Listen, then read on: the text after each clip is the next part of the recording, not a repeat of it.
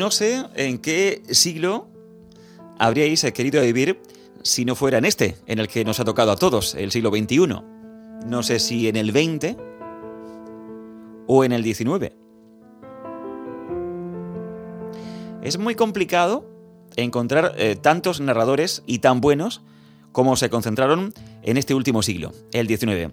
Yo sé que igual nuestro invitado habría estado encantado de vivir en ese siglo, eh, leyendo e incluso conociendo a autores que han dejado una huella imborrable en su memoria de lector. El caso de Dickens, de Tolstoy, el, caso de, de Flaubert, sobre todo de los ingleses. Y ha querido tributar un homenaje muy claro Antonio Garrido, que de él estamos hablando, en esta novela que tengo ahora en mis manos, que se titula El Jardín de los Enigmas y que está siendo uno de los fenómenos editoriales de esta temporada. Antonio, buenas noches. Hola, buenas noches, ¿qué tal? Encantado de tenerte aquí una vez más en Onda Regional, que recuerdo con placer, con mucho gusto las entrevistas que te hemos hecho desde que publicaste La Escriba, eh, nos entusiasmó el lector de cadáveres y no olvidemos que además ganabas el premio Fernando Lara, eh, también te tuvimos eh, aquí en este programa con El Último Paraíso. Y en esta oportunidad has querido volver al 19 como lector y también como escritor. de alguna manera eh, rendir tributo a esos autores que tan feliz te hicieron en tus inicios como lector, ¿no? Pues eh, sí, la verdad es que siempre me encantó cómo narraban esas eh, grandes historias, ¿no? Los, maestros de la narrativa anglosajona y de alguna manera pues es un tributo a todo lo que yo disfruté. Pues he intentado en esta nueva novela, El Jardín de los Enigmas, trasladar pues ese disfrute a los nuevos lectores. Mm. Nos presentas un personaje que es eh, Rick Hunter, lo colocas en el Londres de mitad del siglo XIX, que además lo primero que vemos es que rompe relaciones eh, con el que ha sido su jefe, que lo ha sojuzgado, su socio, y vamos a casi casi que le cuesta la vida. Pues sí, mira, eh, en una de las zonas más prósperas de este Londres victoriano del que hablamos, una joven que preparaba su boda aparece abrasada. Y todo indica que mientras se probaba un vestido de novia, cometió la imprudencia de acercarse a un candil eh, que la abrazó. Sin embargo, Rick Hunter, que es el cazarrecompensas que has mencionado antes, sospecha de alguien, de un monstruo que disfrutó contemplando cómo esa muchacha se quemaba viva. Eh, a partir de ahí, una serie de pistas eh, le conducirán a enfrentarse con su socio Joe, el que mencionabas también, hasta Pasión de Oriente, una floristería llena de peligros y enigmas. Y conocemos además un sitio que le deslumbra a él y también a nosotros como lector, el Crystal Palace. El Crystal Palace es uh, un palacio gigantesco, todo construido en cristal, eh, casi unas 100 veces de tamaño al que hay en el palacio, o sea, en el retiro, el palacio cristal que hay en el retiro, y que se erige para la Gran Exposición Universal de 1851, a la que acudieron 6 millones de visitantes. Eh, ahí se mostraban grandísimas riquezas, todo tipo de tesoros y numerosos criminales eh, pensaron que sería el momento ideal para hacer eh, sus negocios. Pero no solo eso.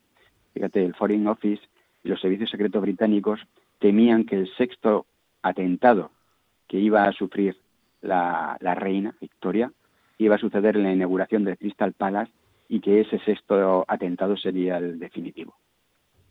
Y es verdad que había dibujos de chicas, eh, de prostitutas eh, que se ofrecían a los clientes potenciales, igual que ahora existen álbumes con mujeres desnudas que también se dedican a esa profesión. Pues efectivamente, en los factuosos salones de opio que estaban restringidos para alta sociedad, había volúmenes completos de más de 400 páginas en los que en cada una de ellas venía el dibujo de una mujer que ofrecía sus servicios y también sus especialidades, ¿no? lo que eran capaces de, ofrecer a, sus clientes. Rick Hunter, eh, que has mencionado al principio como un cazarrecompensas, pues es curioso mencionar también que eh, esta profesión provenía de los eh, antiguos Bow Street Runners. Estos cazadores eran en realidad también delincuentes no delincuentes que fueron contratados por un novelista eh, para capturar a otros delincuentes. Y eh, Rick es uno de ellos. Y hablando de mujeres, hay un gran protagonista femenino que es eh, Daphne Loveray, que además está como ocurría con tantas y tantas mujeres de aquel siglo tan remoto y con además eh, costumbres que afortunadamente ya han quedado atrás, casada o mal casada con un hombre al que no quería. Pues eh, sí, pero está inspirado en un personaje real, en Ada Lovelace, que fue la hija de Lord Byron. de Lord Byron heredó pues un poco su carácter libertino, y desde luego no, no se sometió a los designios de su marido y protagonizó numerosos escarceos amorosos que soliviantaron a la sociedad puritana de la época. Pero al igual que heredó de su padre ese carácter libertino, también heredó de su madre la belleza y el amor por las matemáticas. Y eh, de hecho se convirtió en la primera mujer que desarrolló un lenguaje de programación. Esta, esta peculiaridad va a tener luego un papel fundamental a la hora de averiguar los eh, numerosos crímenes y asesinatos que transcurren a lo largo de toda la novela. Y hay otro eh, protagonista que me ha encantado, Antonio, me refiero al de Memento, es eh, seguramente el personaje más peculiar de los que nos presentas en esta novela de la que estamos hablando, El Jardín de los Enigmas. Pues sí, Memento se dedica a una profesión muy extraña, que de ahí coge su nombre, Memento Mori.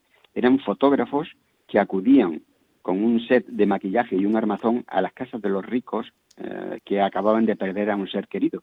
Leían las esquelas y se presentaban en esos domicilios para fotografiar a ese bebé recién fallecido o a ese niño pequeño que acababa de morir.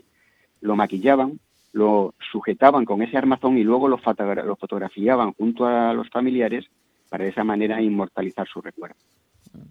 ¿Y eh, cuál ha sido, la inspiración está clara, todo lo que leíste cuando eras un, chaval, eh, todo lo que leíste, eh, incluso no hablo solamente de, Dickens, hablo de Enid Blyton, que también fue para mí una de las lecturas claves.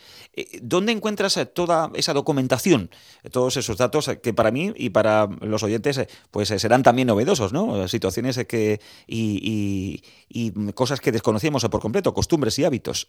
Pues desde luego, eh, buceando eh, en los numerosos museos y también pues paseando por las callejuelas de, Londres que todavía conservan ese sabor ¿no? cuando se pone el sol. Y cerca de los muelles del Támesis en los antiguos docks hay unos museos que son impresionantes. Dentro de esos propios museos hay recreadas unos barrios portuarios y cuando te metes en ellos parece que en cualquier momento te pueden asaltar por la noche si oyen las risas de las prostitutas eh, y en, aquella época lo que hacían para evitar que los delincuentes te mataran cuando estabas paseando, cuando tenías que ir de un lado a otro, era colocarse un collar de metal en el cuello, como si fueras un perro de presa, y de esa manera evitaban eh, el típico sistema de asesinato, que era que venían por detrás y te echaban una lazada de alambre al cuello, te ahorcaban para después robarte. Pero más allá de esos estudios que he hecho ¿no? y, estas experiencias por Londres, casi te mencionaría eh, cómo surgió esta novela, porque el origen está en Estambul. ¿En Estambul? En el palacio, en el, en el palacio de Topkapi. Sí. Fíjate, eh, yo estaba en el palacio de Topkapi y un guía me mencionó eh, la existencia de las concubinas que desarrollaron un lenguaje clandestino para comunicarse con sus amantes. Era un lenguaje secreto llamado el Selam que permitía burlar a los eunucos que tenían la orden de matar a cualquier concubina que fuera sorprendida hablando con un hombre, que no fuera el sultán. Bien, pues este lenguaje secreto llegó a oídos de, la, Brie, que era un, un conocido agente comercial británico, pero que en realidad era un espía y trasladó el lenguaje de las flores a los servicios secretos británicos que fueron quienes luego lo emplearon en su lucha particular con la Compañía de las Indias Orientales. Mm. Y Antonio, ¿olía tan mal y estaba tan degradado ese Londres que tú retratas en esta novela y que antes hemos visto también en, tantas obras de Dickens? Pues eh, desde luego, se tenga en cuenta que todos los vertidos iban al Támesis y este, eh, estaba muy frío y entonces se provocaban efluvios, eh, salían vapores, que eran los que provocaban esa niebla que se mezclaba junto al hollín expulsado por las millones de chimeneas. Y esto era eh, verdaderamente tenebroso. A partir de las 5 de la tarde prácticamente no se podía distinguir un metro más allá de los propios ojos. Eh, ¿Sabes la sensación que he tenido leyendo esta novela, Antonio? Es que volvían a actualizarse los clásicos que efectivamente tan, tan feliz me, me, hicieron a mí como, como lector y a tanta y tanta gente y tantos oyentes. El hecho de que la forma de contar esta historia imita como se contaban las historias en el siglo XIX, como lo hacían los grandes maestros, porque utilizas el diálogo eh, en perfecto equilibrio con la descripción y en definitiva que nos llevas a ese mundo con el mismo oficio que hicieron los grandes maestros. Bueno, pues eh, la verdad es que es un elogio el, saberlo, ¿no? Y, también un orgullo, pues porque es lo que he intentado, no es eh, un proceso de tanto de imitación, sino como de admiración. Y a partir de ahí, eh, surge quizá el parecido, porque cuando tú admiras una forma de contar que causa una honda impresión en ti, que te cautiva, que te traslada, entonces intentas otra vez volver a conseguir ese mismo efecto para trasladarlo a los a los lectores, ¿no? Y si lo he conseguido, pues desde luego es una alegría. ¿En cuántos países eh, fue publicado El lector de cadáveres? Pues creo que son 19 o 20, no recuerdo bien. Bueno, países muchos más. Esos son idiomas, o sea, 19 o 20 idiomas. Países, pues eh, serán 50 o 60, ¿no? La verdad es que he perdido la cuenta. ¿Y qué piensas cuando eh, ves las ediciones eh, de cada país en cada idioma distinto, diferente, cuando los ves todos agrupados? O sea, que imagino que tendrás una estantería específica para los libros, para estas ediciones no en español. Claro, pues ya se va convirtiendo en un problema, ¿no? Porque no sabemos dónde, dónde meterlos. y además, la mayoría de ellas no las entendemos. Entendemos la, inglesa, la italiana, la francesa, la portuguesa, pero luego ya, pues eh, la alemana, la rusa, la griega, las coreanas, todas esas, pues ya no tenemos ni idea de lo que dicen. Mm. Pues ha sido un placer escucharte, sobre todo leerte El Jardín de los Enigmas, novela que ha publicado Espasa y que ha escrito con su talento de siempre Antonio Garrido, llevándonos a Londres de mitad del siglo XIX. Gracias Antonio, feliz año por supuesto y nos encontramos. Igualmente, un saludo.